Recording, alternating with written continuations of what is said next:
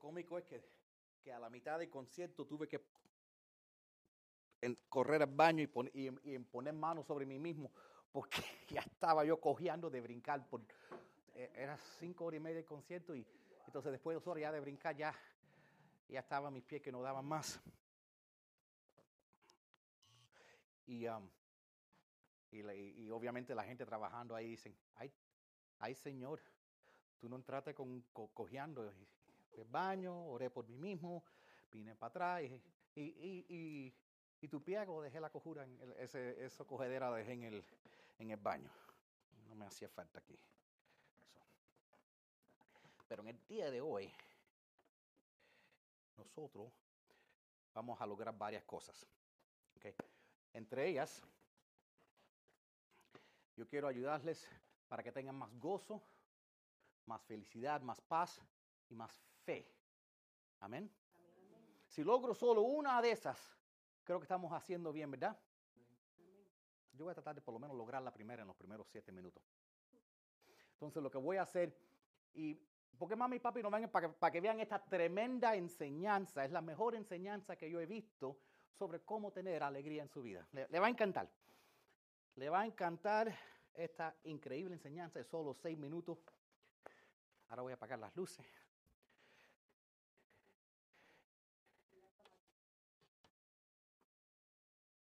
Ven que les va a gustar esto. Put the, uh, the, the video that says el poder. You see the, Yep.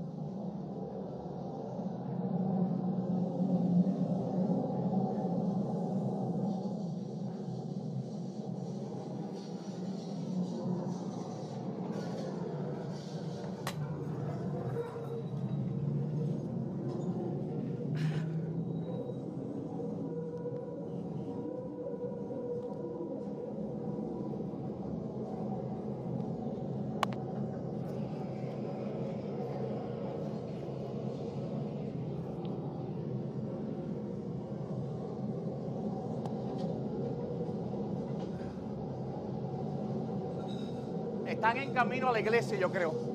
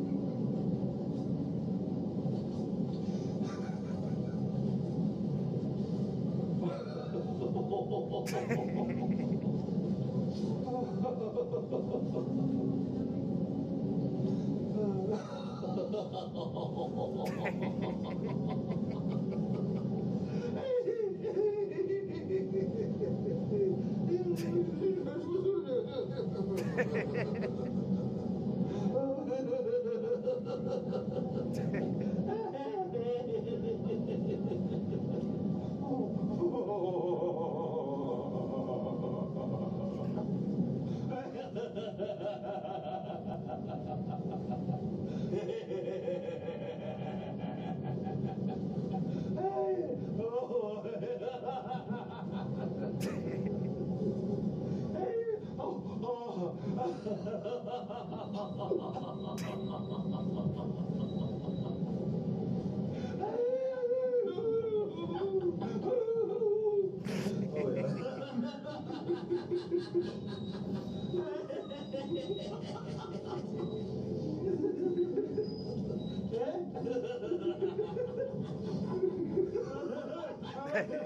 ha.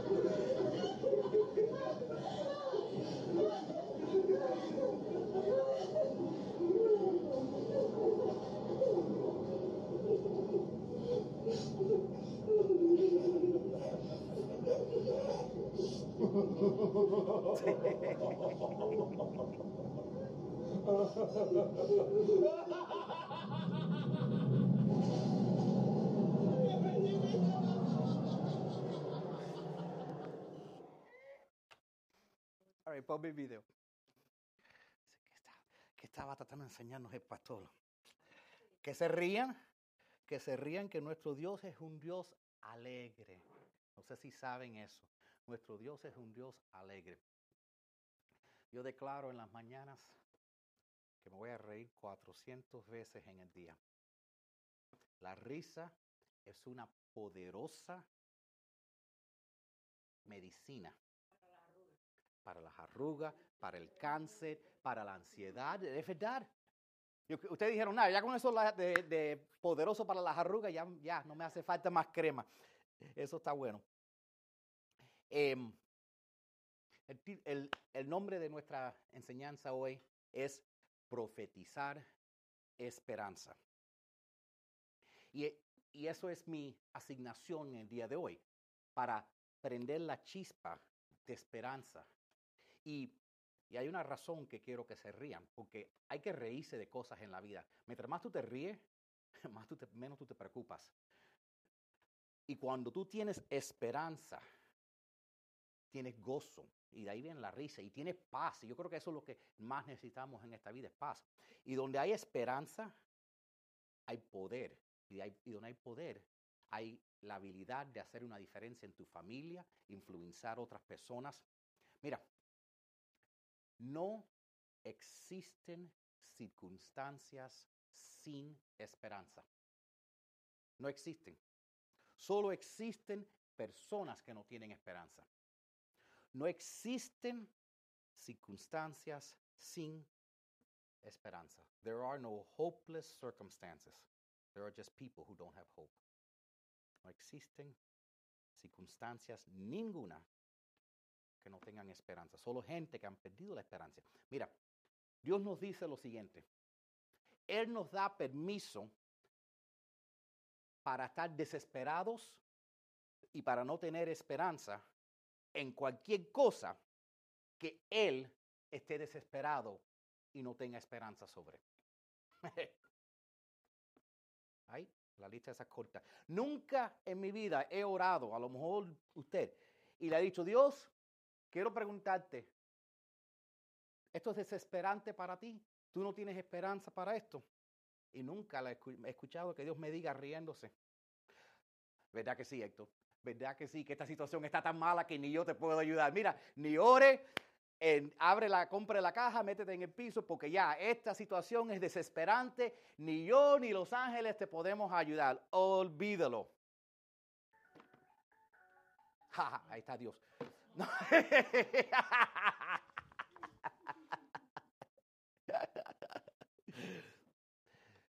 hay que reírse, hay que reírse. Mira, si algo va a cambiar en nuestras vidas, yo creo que eso es lo que estamos aquí. Tú sabes lo que pasa, que venimos a la iglesia y estamos tan cargados. Ese es el enemigo que nos carga y tenemos que salir de aquí lleno de gozo. ¿ok? Pero si algo va a cambiar en nuestra vida, ¿verdad? Yo tengo que tener esperanza. Tú tienes que tener esperanza si quieres cambiar esto. Déjame darte mi definición favorita de lo que yo veo como la esperanza. Esperanza para mí es creyendo que el futuro va a ser mejor que el presente y que yo tengo el poder para que eso ocurra. Creyendo que el futuro va a ser mejor que el presente y que yo tengo una parte y el poder para ayudar que eso ocurra. It is believing that the future will be better than the present and I have the power to make it so. Yo creo que nosotros creyendo y, es, eh, y teniendo esperanza es la calidad más poderosa que nosotros podemos tener aparte del amor. Porque nuestro nivel de esperanza determina cuánto podemos cambiar la situación en nuestra vida, las personas en nuestra vida. Tú sabes, las personas que cambian un país, que crean una revolución, que cambian el mundo, son las personas que tienen la mayor esperanza que, que el futuro puede ser mejor y que ellos pueden hacer una diferencia. Put the next slide. The slide with the bones. Me encanta la historia de Ezequiel. Ustedes la saben, yo prediqué sobre ella como hace un mes. Pero en esta historia, le voy a dar la versión de Hialeah, ¿ok? Eh, eh, en, en, esta, en esta historia, ahora me escriben la gente de Hialeah, I love you, Hialeah. Mira, pero eh, aquí viene, coge Dios y busca el, el profeta Ezequiel y le dice, Ezequiel, ven para acá. Te voy a hacer una pregunta, chico.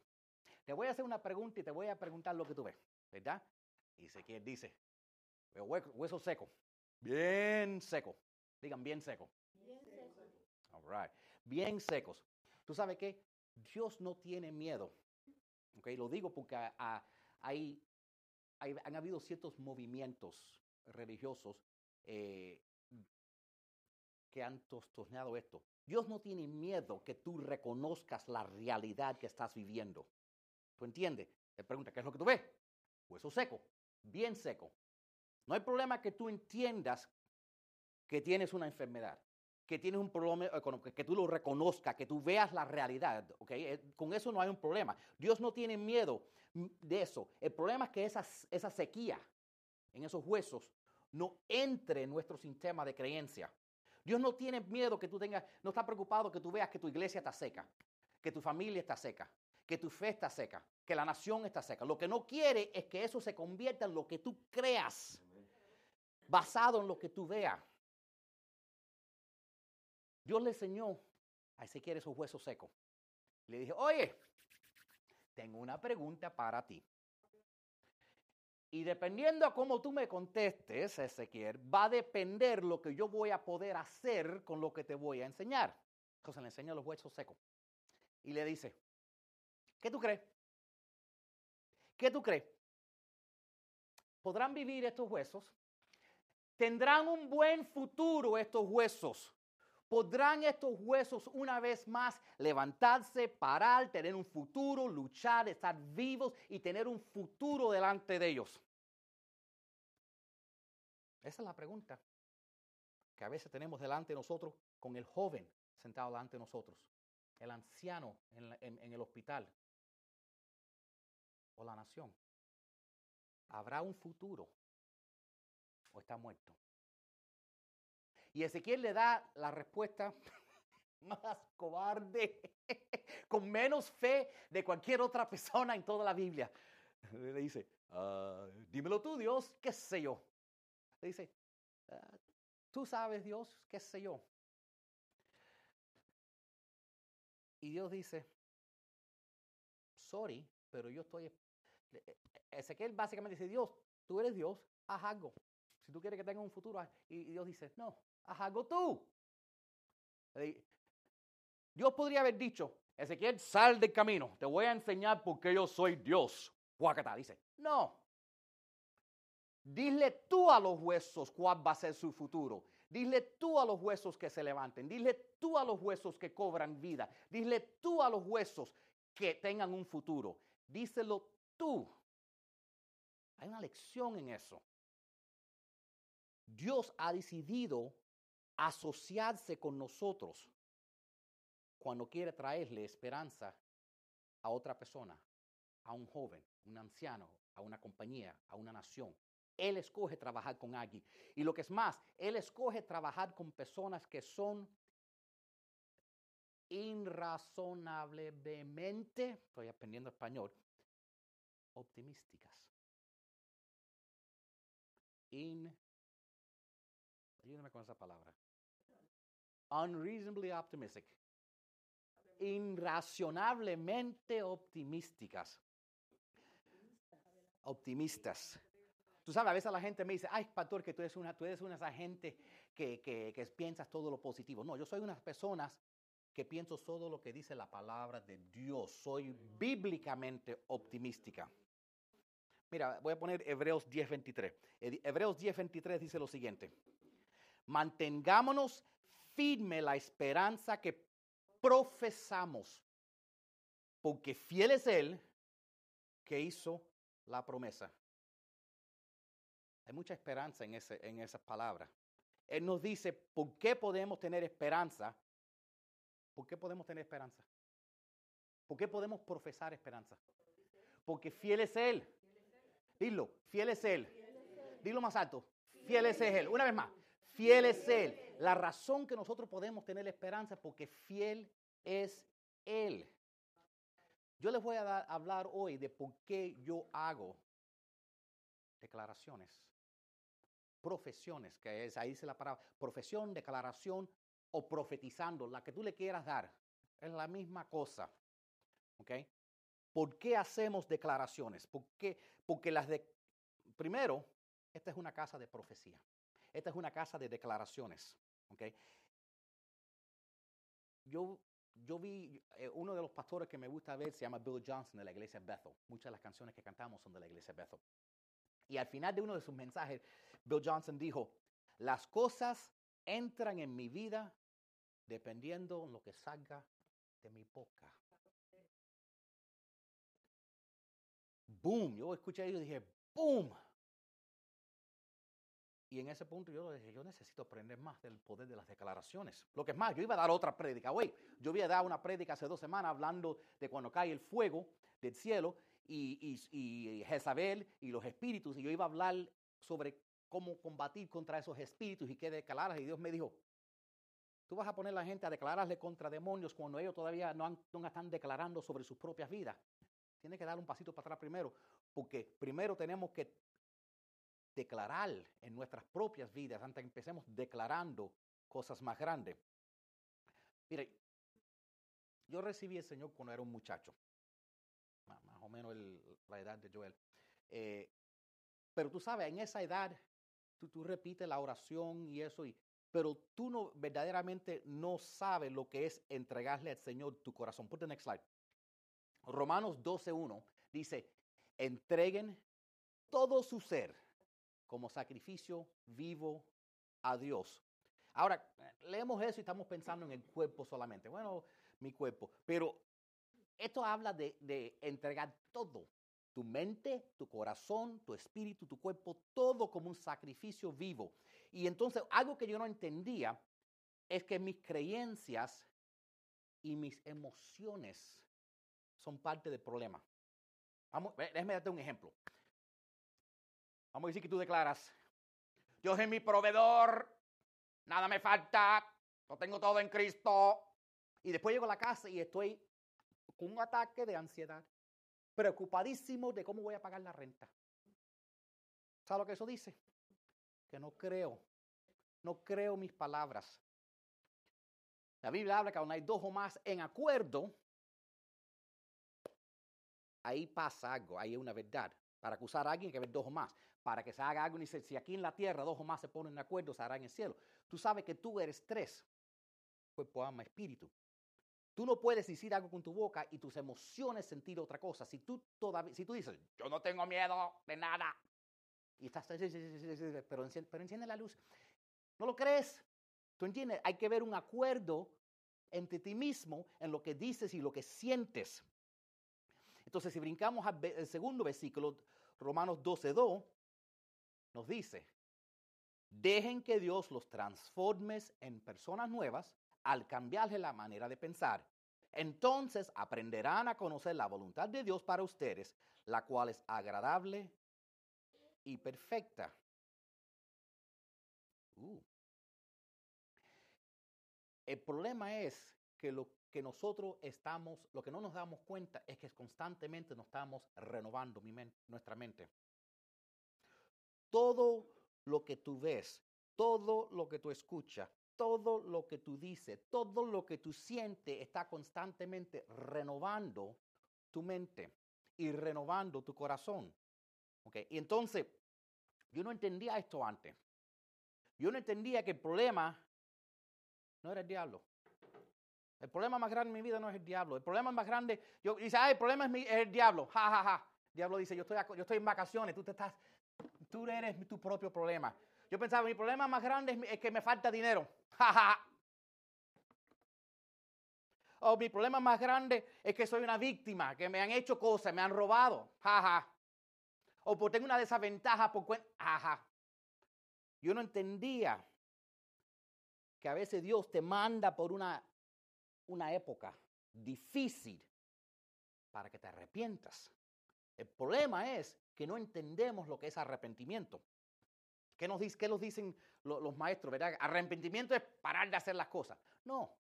Arrepentimiento es cambiar la manera que tú piensas. Déjeme explicarte.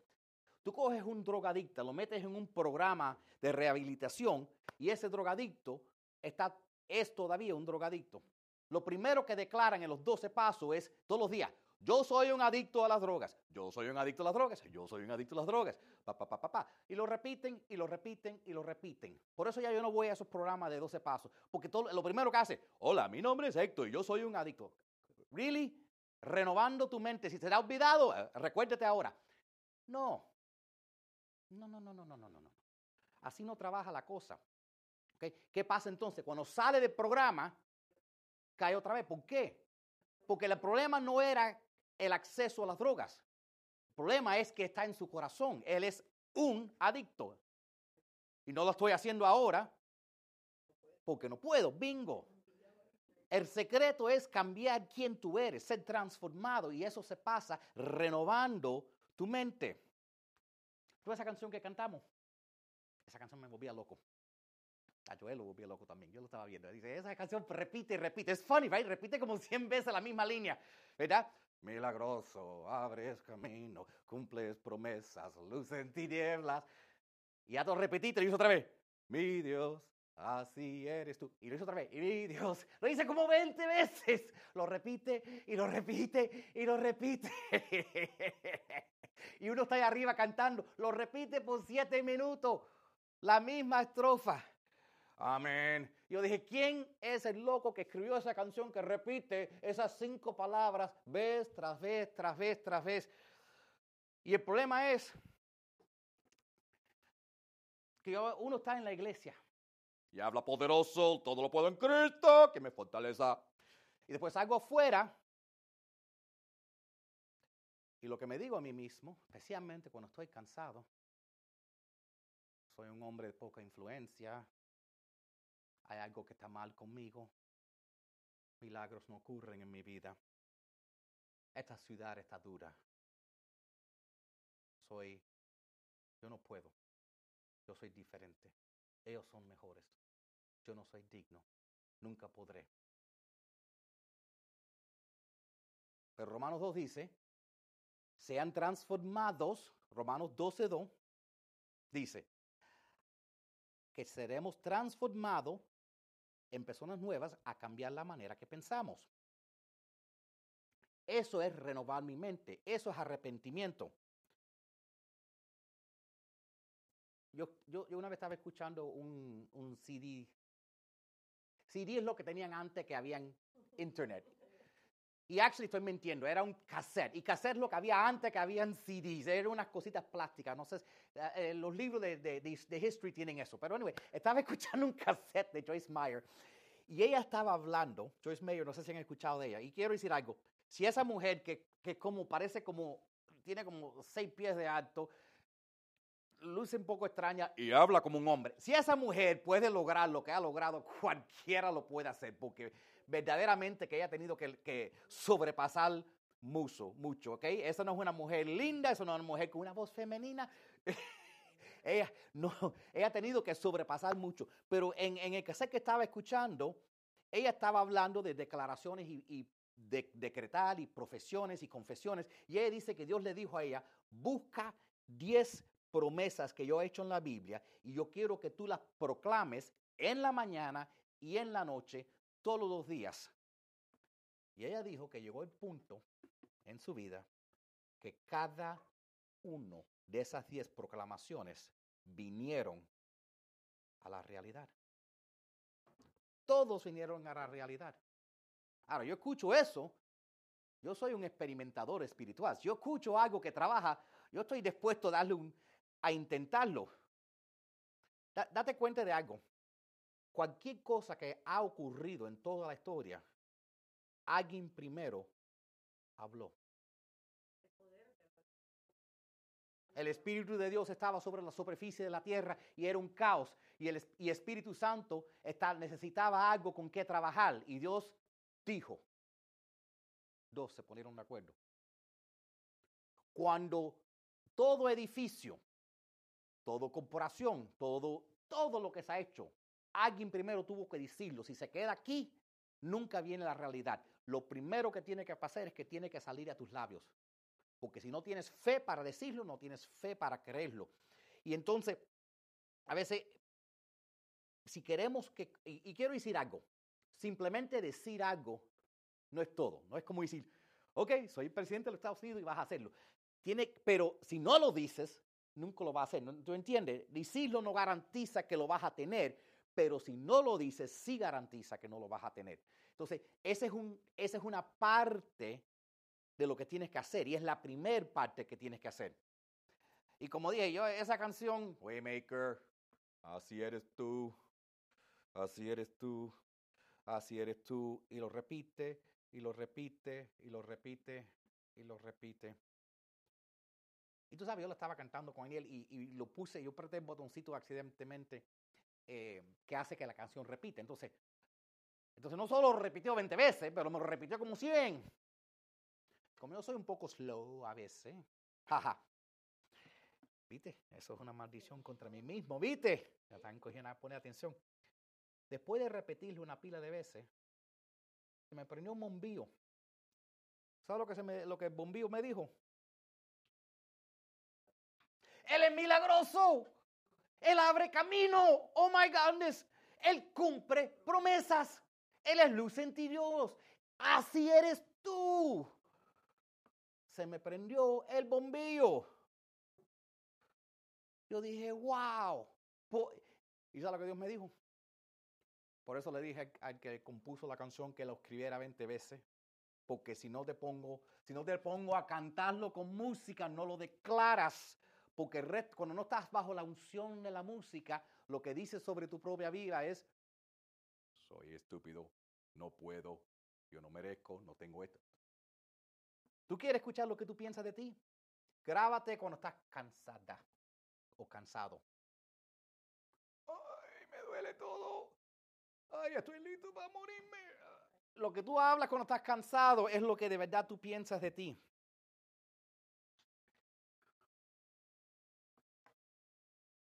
Pero esa, esa canción, yo dije, wow, por eso es que Dios te hace repetir y repetir y repetir y repetir y repetirlo vez y tras vez y tras vez y tras vez y tras vez. Hasta que lo creas. ¿Qué dice la canción? Porque ¿qué nos pasa? ¿Seré yo el único que he orado por algo y nada pasa?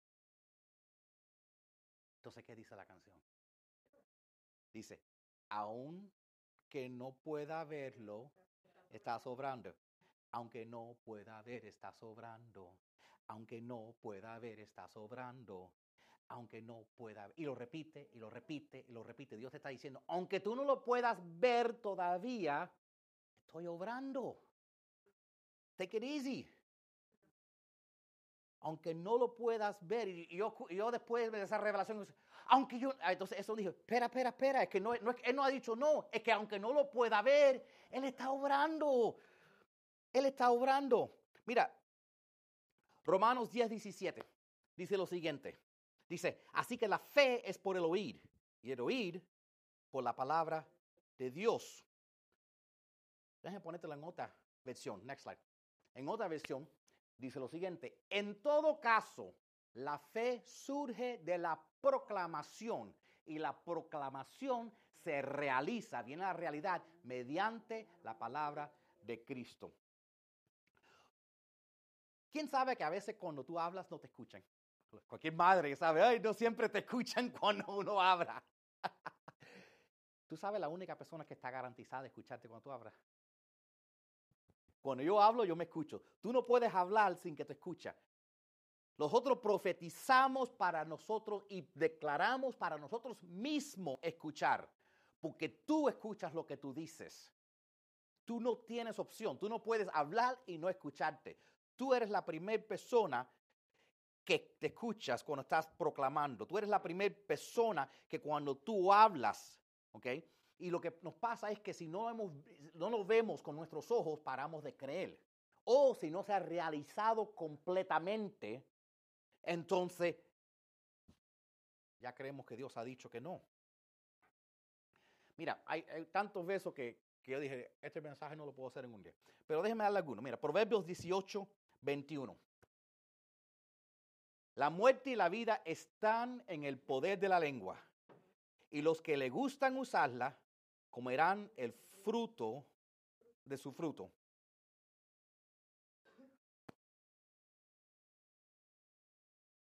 si solo salen con ese versículo de aquí hoy, van a cambiar su vida.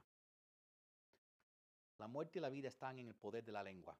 ¿Tú sabes lo que yo me paso el día repitiendo? La vida está en el poder de la lengua. La vida está en el poder de la lengua. La vida está en el poder de la lengua. Yo sé que algunos en este momento están pensando, pero pastor no está diciéndolo todo. Eh, dice la muerte y la vida. digo, ese es, el, ese es el espíritu que no quiere, que se quiere enfocar en la muerte en vez de enfocarse en la vida. La vida está en el poder de la muerte, es una verdad más grande que la muerte está en, la, en el poder de la lengua.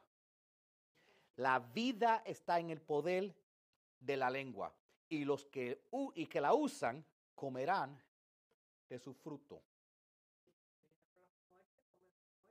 Lo que tú hablas sobre, yo, no, ni estoy hablando de lo que tú hablas sobre tus hijos, aunque yo creo que debes hablar sobre tus hijos ah, y bendecirlos, pero lo que tú hablas sobre ti vas a comer tu fruto. Vas a comer el fruto de lo que tú estás diciendo. Vamos a decirlo. La vida está en el poder de la lengua. La vida está en el poder de la lengua. Una vez más, la vida está en el poder de la lengua. Esto es una de las revelaciones más grandes que tú puedes tener para aumentar tus talentos, tus oportunidades, los contactos que aparecen en tu vida, los rompimientos, los irrumpes para empoderarte, que tú entiendas que tu vida está en el poder de tu lengua. Mira, tú, quieres escuchar una, fantástica historia. Ustedes saben la, historia de, donde el pueblo de Israel tenía que darle la vuelta para entrar y, tomar a Jericó, y estaban las paredes y todo eso. El plan de ataque más cómico de toda la historia. Josué le dice a, todos los soldados y todo el mundo, nosotros vamos a rodear la ciudad por siete días y en siete días vamos a celebrar porque la ciudad va a ser nosotros. Ese es el plan. No vamos a tener que luchar. Vamos a darle vuelta y celebrar con música. Y en el séptimo día vamos a dar un grito de júbilo. ¡Yay! Es de nosotros. Oh, espera, tengo una sola, una sola regla. Les voy a pedir un favorcito. Y no es un favorcito, es, una, es un orden. Shut up cállense la boca, ni una palabra. Dejé tus padres hablar y tuvimos que andar en el desierto por 40 años. No me digas, no digan una palabra. Sus padres abrieron sus bocas y tuvimos que andar en el desierto otros 40 años. Se me callan la boca y lo único que quiero es que adoren por siete días y cuando les digo vamos a celebrar que tenemos la ciudad. Y cuando lo hicieron no la tenían. Y tenían que gritar, ¡yeah, aleluya! La ciudad de nosotros y no la tenían. Pero cuando lo hicieron, las paredes cayeron. Dios le mandó a él que se quedaran callados porque si hubieran hablado, ay, qué estupidez es esto, ¿cuántas veces vamos a darle vuelta a esta ciudad? No trabajó la primera vez, no va a trabajar la segunda, no trabajaba la tercera, porque va a trabajar la quinta? Porque ya me duelen las rodillas. ¿Cuántas veces no se van a caer las paredes? Ya ellos mismos lo hubieran cancelado. ¿Quieres escuchar otra historia cómica? En la Biblia hay un hombre que se llama, eh, creo que Zacarías. Eh, creo que lo estoy diciendo, es Zacarías. Es un, él es un ministro, ¿ok? Y, y, la profecía decía que su esposa, ¿ok? Iba a tener, y, eh, que se llamaba Elizabeth, iba a tener Juan el Bautista. Juan el Bautista era muy importante. Juan el Bautista tenía el espíritu de que iba a venir delante de Jesús proclamando, abre el camino, prepara, endereza para el Señor. Es muy importante. Un rey no puede entrar si no viene alguien anunciándolo. Entonces viene a este, este señorcito, mayorcito, ¿verdad? Y se le aparece Gabriel, el, el ángel. Y le dice, mira, tu esposa, que no puede tener bebé, va a tener un bebé. Y va a tener el espíritu de Elías y va a venir delante del Señor y va a ser el más grande en el reino, en el reino. Y después Dios lo está escuchando y Dios está en el cielo sentado. Y dice, ¿tú sabes? Este viejito está mirando las arrugas de su viejita y está pensando, esto no va a ocurrir. Y le dice, eh, Gabriel, encánseme el remote control. Y hace así y busca su remote control. Y dice, ¿dónde está el botoncito? Ah, ¿verdad que sí? Mute. ¡Pup! Cállate la boca. No hables por nueve meses hasta que no nazca el niño. Porque si abres tu boca vas a cancelar lo que yo he profetizado. Le cerró la boca por nueve meses. Yo creo que muchos cristianos podemos, podríamos tener muchas más bendiciones si cada vez que estamos tentados en hablar algo negativo sobre nosotros mismos, nos callamos la boca. Si no tenemos nada bueno decir sobre nosotros mismos, no digas nada. No digas nada mejor que, decir algo negativo. Hmm. Ahora, yo no quiero que sean, que, están, que estén, eh, que, estén uh, paranoid. No sé cómo dices en español. ¿Cómo se dice paranoid? Paranoico, eso mismo de palabras. Hay policías de palabras, que a veces uno está en un funeral y la persona, estoy triste, y dice, ay, tú no puedes estar triste, tú eres un cristiano. No, no, no, no, tampoco así. ¿Ok? tampoco así, porque hay, hay policía de, palabras que, oye, podemos reconocer que estamos pasando por una, por una situación, ¿verdad? E, e, e, eso es natural. Mira, me brincar a Efesios 4. Efesios 4, ¿verdad? Dice, ninguna palabra torpe o corrompida salga de vuestra boca, sino la que sea buena para edificación. Otra versión sigue diciendo, next slide, en otra versión dice, según la necesidad del momento para impartar gracia a los que la escuchan. Next slide. En otra visión, versión dice, y que sean de bendición para quien las escuche. Les enseñé las tres versiones porque la palabra gracia es usado muchas veces para también denotar poder. Que tus palabras sean de gracia y gracia es poder. Y entonces cuando dice que ninguna, en algunas versiones dice que ninguna mala palabra salga de tu boca. Entonces cuando estamos empezando de, malas palabras, ¿qué estamos pensando? Eh, ¿Cómo se llama esa tienda? ño, qué barato. Estamos pensando en cosas así, ¿verdad? Eso es lo que estamos pensando, ¿verdad? La, la, en inglés palabras de cuatro letras, ¿verdad? Pero una palabra no tiene que tener cuatro letras para ser mala. Una palabra es mala si, es, si habla mal de ti. Es una maldición. Y dice que sea de bendición a quien la escucha. Recuerde, ¿quién la va a escuchar? Tú. Tus palabras no son solo información. Tus palabras sueltan gracia, de Dios. Cuando tú hablas, estás desatando la gracia de Dios. Y si tú quieres tener más gracia, si tú quieres mover a otro nivel, entonces tú tienes que empezar a, enamorarte con profetizar palabras edificantes a ti. ¿Cuántos de nosotros le decimos las buenas noticias a tanta gente y a nosotros mismos nos condenamos? Le hablamos también a todo el mundo y a nosotros nos hablamos mal. Mira, eh, otra razón que me encanta las declaraciones, mira, Romanos 4, 29. No sé si quiero brincar a ese todavía. Pero sí, vamos a mirarlo. ¿Qué dice ahí? Dios que da vida a los muertos y llama a las cosas que no son como si fueran. A veces, si alguien te dice, espera, espera, espera, pero ¿cómo yo voy a... Eso sería mentira. Si yo soy pobre y digo si soy rico, eso es una mentira. Y la Biblia dice, no mentirás. Tú sabes algo que yo decía todo el tiempo.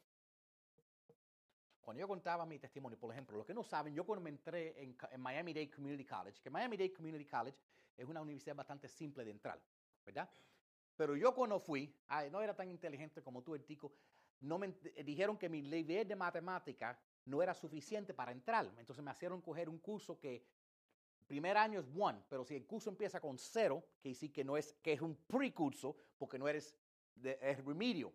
Entonces tuve que tomar un curso que es 0024, que es un curso para, para que te enseñen las básicas de la matemática. ¿Tú sabes qué? Lo flonqué. Lo tomé otra vez. ¿Sabe qué? Lo flonqué. Lo flonqué tres veces. Tres veces el curso remedial para poder entrar y tomar la clase. Entré en la clase y, ¿qué, y ¿sabe qué? Flonqué cinco veces la primera clase. Yo me metí 12 años para completar un, licenciado de dos. 12. Hay algunos cursos que tomé siete veces. Entonces, yo cuento mi historia a la gente y yo le digo, a mí nada me ha venido fácil. Yo he tenido que luchar toda mi vida. Y un día Dios me dijo, oye Héctor, ¿por qué tú siempre dices que tú siempre tienes que luchar para todo en la vida? Entonces yo le dije, porque yo tengo, entonces yo le contesté con una pregunta estúpida, Señor. Le dije, porque yo siempre he tenido que luchar por todo en mi vida. Y él dijo, eso es verdad en tu vida, pero no es verdad. No sé si entienden eso. Es verdad en mi vida, pero no es verdad. En otras palabras, es verdad en mi vida porque lo sigo declarando que nada viene, nada me viene fácil a mí. Entonces dice, es verdad en tu vida, pero no es porque es una verdad yo lo sigo reforzando, yo sigo renovando mi mente con esa declaración y estoy anclándome al pasado. Eso es lo que nos pasa. Pero toda mi experiencia, todo lo que yo he vivido, me, me, me, da esto. Pero ¿qué dice? Renueva tu mente para que seas una nueva persona. Entonces, nuestro Dios es el que llama a lo muerto vivo. Yo esta semana, eh, no se lo dije a nadie, pero el tico lo había visto. Entonces, el, sábado, eh, ayer el tico me pregunta, ¿y cómo está el diente muerto que tienes? Yo no sabía que nadie lo había visto, pero cuando tienes un diente que está negro porque está podrido, aparentemente, y como a mí me gusta sonreírse, aparentemente se dio cuenta. Yo no se lo voy a decir. Yo, yo acabo de descubrirme, eh, descubrirlo el, el, domingo en la noche cuando me fui a lavar los dientes y eso empezó a sangrar y el diente se quería salir, estaba suelto. Y dije, oh my gosh, este diente está negro, muerto y se quiere salir. ¿Tú sabes lo que yo hice? Yo le hablé al diente. Yo le dije, diente, vive. Acosté a dormir. Próximo día me levanté en un charco de sangre. Miré el diente, más negro todavía. ¿Sabe lo que decidí hacer? Le dije otra vez diente, vivirás en el nombre del Señor Jesús y te vas a poner blanco otra vez. ¿Y sabes lo que decidí hacer? No mirarlo más. Porque honestamente, cuando yo lo veo, digo, yo necesito ir de emergencia al dentista en este momento porque esto está feo. diente mío ya no está negro. Mira aquí. Está, ahora está un poquitico gris y ya se está poniendo blanco. Es este aquí. No sé si lo ven. Sino que se haya puesto blanco completo todavía. le falta. un poquitico, pero eso estaba negro. Y estaba feo y estaba sangrando. Pero cada vez que yo miraba en el espejo, dije, esto no está trabajando, esto no está trabajando. Dije, yo no lo voy a ver más, yo voy a confiar. Eso, y yo empecé, empecé diciendo, empecé diciendo, mi diente está vivo, mi diente está vivo y saludable, mi diente tiene vida. Lo empecé declarando como si ya estaba. Obviamente un diente tiene que, el enamo tiene que empezar yendo para atrás, pero ya yo estoy viendo que se está cogiendo para atrás su color. Porque me recordé, tú sabes que Dios no solo es nuestro médico, es nuestro dentista también. De todo. Dice que, mira este, mira este versículo, el próximo, Joel 3.10, es lo que dice, que el débil diga, soy fuerte, que el medioso diga, soy valiente. Eso está poderoso, ¿verdad? No se trata de negar la realidad. Por ejemplo, vamos a decir que estás teniendo un momento de debilidad en tu vida. ¿Ok? Entonces tú puedes decir, yo soy una persona fuerte pasando por un momento débil. Soy una persona ungida pasando por una experiencia no muy ungida. Soy un tremendo esposo que acaba de actuar en una manera que no es típico de un buen esposo. Soy una persona protegida que está siendo atacada, pero soy protegida. ¿Tú entiendes? Tú, puedes reconocer la realidad que estás viviendo, pero no anclar tu identidad en eso. Y lo que va a pasar es que, aunque tu realidad y tu profesión están uno aquí y el otro allá, los dos van a tener que poquito a poco ser atraídos. O tú cambias lo que tú dices o cambia la situación. Si tú sigues declarando, es un imán, entonces como hay ese espacio, uno de las dos tienen que empezar a cambiar. O tú paras de declarar o la situación para de, empieza a cambiarse. Entonces tú tienes que empezar diciendo cosas que aunque tú no lo creas, milagros pasan en mi vida, mi ciudad está en avivamiento, mi iglesia está haciendo una diferencia, Dios está proveyendo todo lo que yo necesito, mis hijos son influencial en otras naciones. Tú tienes que declararlo y creerlo. Le voy a llevar a, uno de los últimos versículos que vamos a ver. Santiago. Increíble el libro de Santiago. Okay, Santiago capítulo 3 dice, si pudiéramos dominar la lengua, seríamos... ¿Seríamos qué? Perfectos, capaces de controlarnos en todo aspecto. Sigue diciendo, cuando los ponemos freno, en la, cuando le ponemos un freno, lo que saben el freno es esa cosita que le ponen a los caballos, cuando le ponemos un freno, un bit, en, en la boca del caballo, que un caballo es un animal grande, podemos hacer que nos obedezca y así lo dominamos. Mira, fíjense también a los barcos.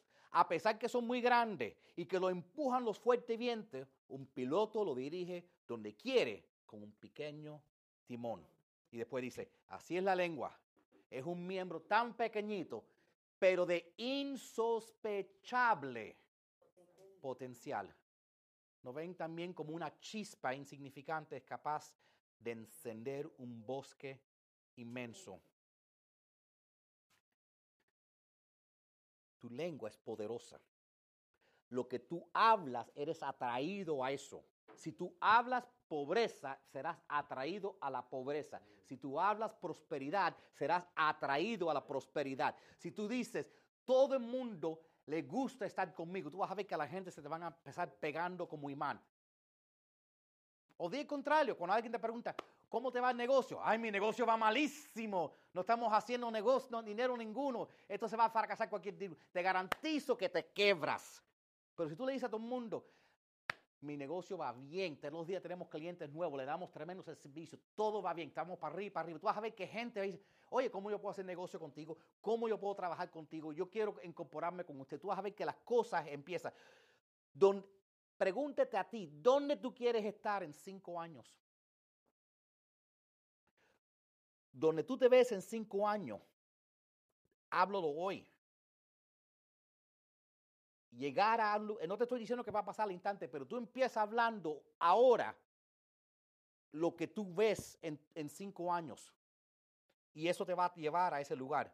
Mateo, Mateo nos dice, porque de la abundancia del corazón habla la boca. Esa es la razón que tú no puedes, la, la, boca y el corazón se ponen de acuerdo. La boca y el corazón se ponen de acuerdo. Ahora, ¿qué pasa? ¿Por qué les puse el video de la gente riéndose? Cuando tú digas algo, cuando tú dices, ay, yo siempre llego tarde, ríete, ja, ja, ja, ja, no es verdad, yo soy una persona puntual. Cancélalo con tu risa. Cuando, cuando tú haces algo estúpido, tú te ríes, ja, ja, ja, ja, que, vamos a decir que, ay, flunqué el examen, ja, ja, ja, qué raro si soy una persona tan sabia. Cancélalo con tu risa y declara el contrario. Tú declara lo que tú quieres. Dice, yo me río 400 veces en un día.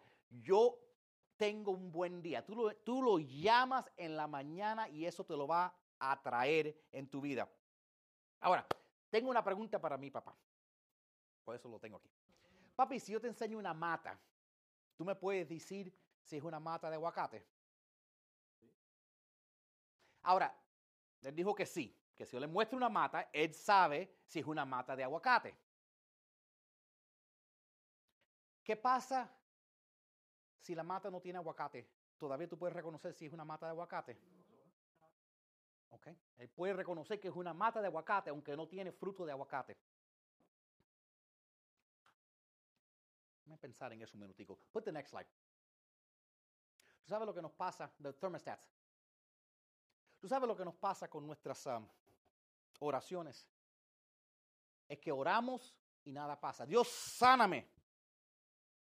El diente me tomó, se me tomó no sé cuántos años para yo no cuidarlo para que se me poniera negro. Ahora quiero que se me ponga blanco un instante al otro. Pero yo hablé y ahora se está poniendo blanco. A lo mejor debería haber dicho que salga de oro. Pero no lo quise de oro, lo quise blanco. Dije, yo lo quiero blanco. ¿Eh? Sí, sí, sí, se ve mucho, de que me den oro atrás. y entonces, pero oramos y por eso paré de mirarlo. Porque digo, eh, oh, mira, la, pelea más frecuente de mi mamá y mi papá, voy a echar para adelante. Esta es la pelea de todos los días. ¿Ok? Mi mamá baja el termostato porque tiene calor. ¿Ok? Y entonces mi papá hace un comentario hasta entrando en ese tiempo de, de su vida. y entonces mi mamá lo toca y ella mira y todavía tiene calor. Entonces mi mamá lo baja un poquitico más. Y todavía tiene calor. Entonces lo baja un poquitico más. Y todavía tiene calor y paga. Y después dice, viejo, esto está roto. este termostato no trabaja. Y va cambiando termostato. Y no es que el termostato no trabaje. Cuando tú pones el termostato, ¿cómo trabaja? Tú tienes que poner lo que tú quieres y ve, irte. Dejarlo. En fe. Darle, tú lo pones a tu no tú quieres y darle tiempo que la atmósfera va a cambiar. Así son nuestras oraciones. Ora por tu sanidad. Ora por ese milagro. Ora por tus hijos. Ora por e, esa, e, e, ese irrumpe financiero. Ora por lo que tú necesitas. Y ten fe que la atmósfera cambie. Hay algunos de ustedes aquí que son autores de muchos libros. Hay algunos aquí que son presidentes de compañías y empresas grandes. Hay algunos aquí de ustedes que son pastores de inmensas de miles. Y me están mirando, pero yo nunca he escrito un libro. Yo nunca he tenido una empresa. Yo nunca he sido, algunos de ustedes son millonarios, pero yo nunca he tenido un millón. Me ir para atrás al aguacate. Papi, ok, esa mata de aguacate que estábamos hablando, de que la que no tiene aguacates. Si el día de mañana esa mata se muere y la enterramos, tú sabes, y le hacemos un culto, ay, pobrecita mata de aguacate que se murió. Aunque nunca dio un aguacate, ¿qué era? Todavía era mate de aguacate.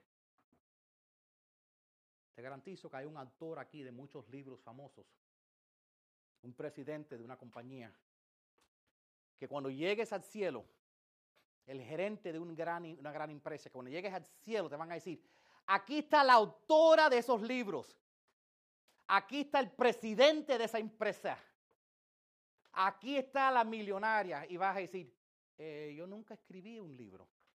Y Dios te va a decir, yo sé, pero no cambia que fuiste creado. Aunque la mata de aguacate nunca de un aguacate hasta que se muera siempre fue mate de aguacate. Y aunque tú nunca escribas el libro que está dentro de ti, y aunque tú nunca abras esa iglesia, y aunque tú nunca empieces esa empresa, no cambia quien Dios te creó para ser. Amén. Muchas gracias. Que el Señor me los bendiga grandemente.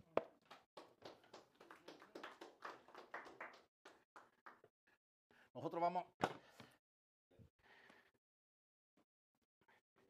Si quieren dar sus diezmos, sus ofrendas, put the slide that has it. Tenemos varias veces, maneras que lo pueden hacer. Obviamente lo pueden entregar al